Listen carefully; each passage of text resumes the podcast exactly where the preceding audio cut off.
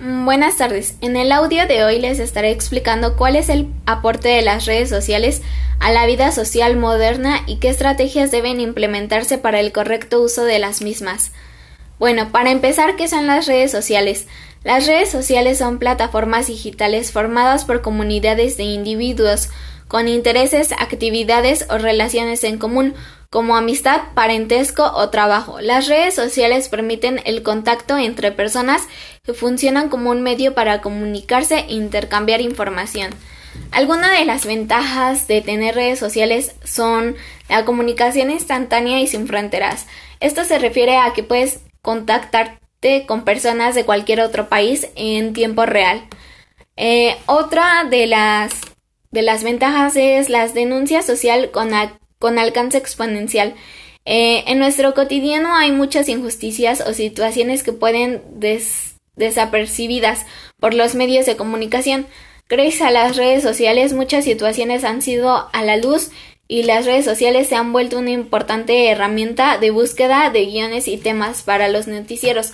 ¿A qué se refiere esto? Que es más fácil denunciar en una red social porque las personas están más atentas a lo que está pasando día a día y pues eh, hacen más caso.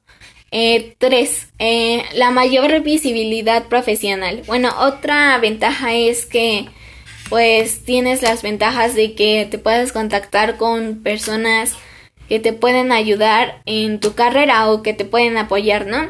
Si quieres crear o tener nuevos contactos, eh, puedes usar una aplicación la cual te va a ayudar como LinkedIn te va esa aplicación pues va a ser buena porque ahí vas a tener mayor visibilidad de una carrera profesional.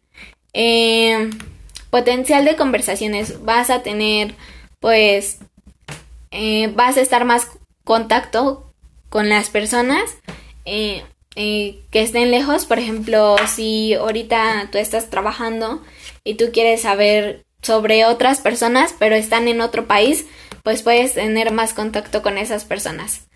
Eh, ventajas que es menor el contacto presencial.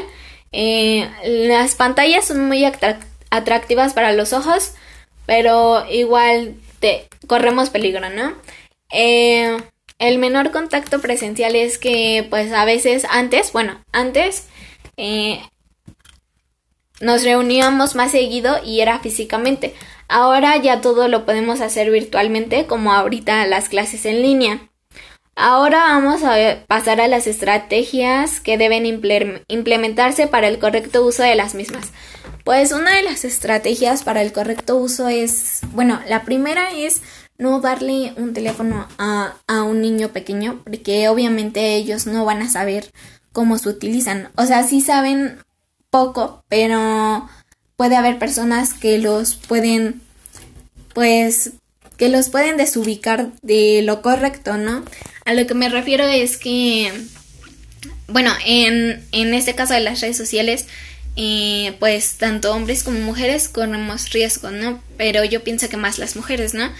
En cuanto a esto, la primera opción sería pues informarle a los papás que, que no deben de dar un, un teléfono celular a un niño chiquito yo pensaría que la edad perfecta sería como a los 15, 16 años para que le den un teléfono a, a un chico.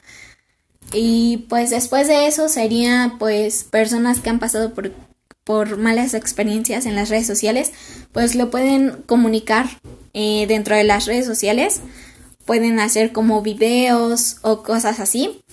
Eh, también otra cosa sería como como hacer carteles o hacer propaganda en, en, en público y ponerlas donde las vean las personas.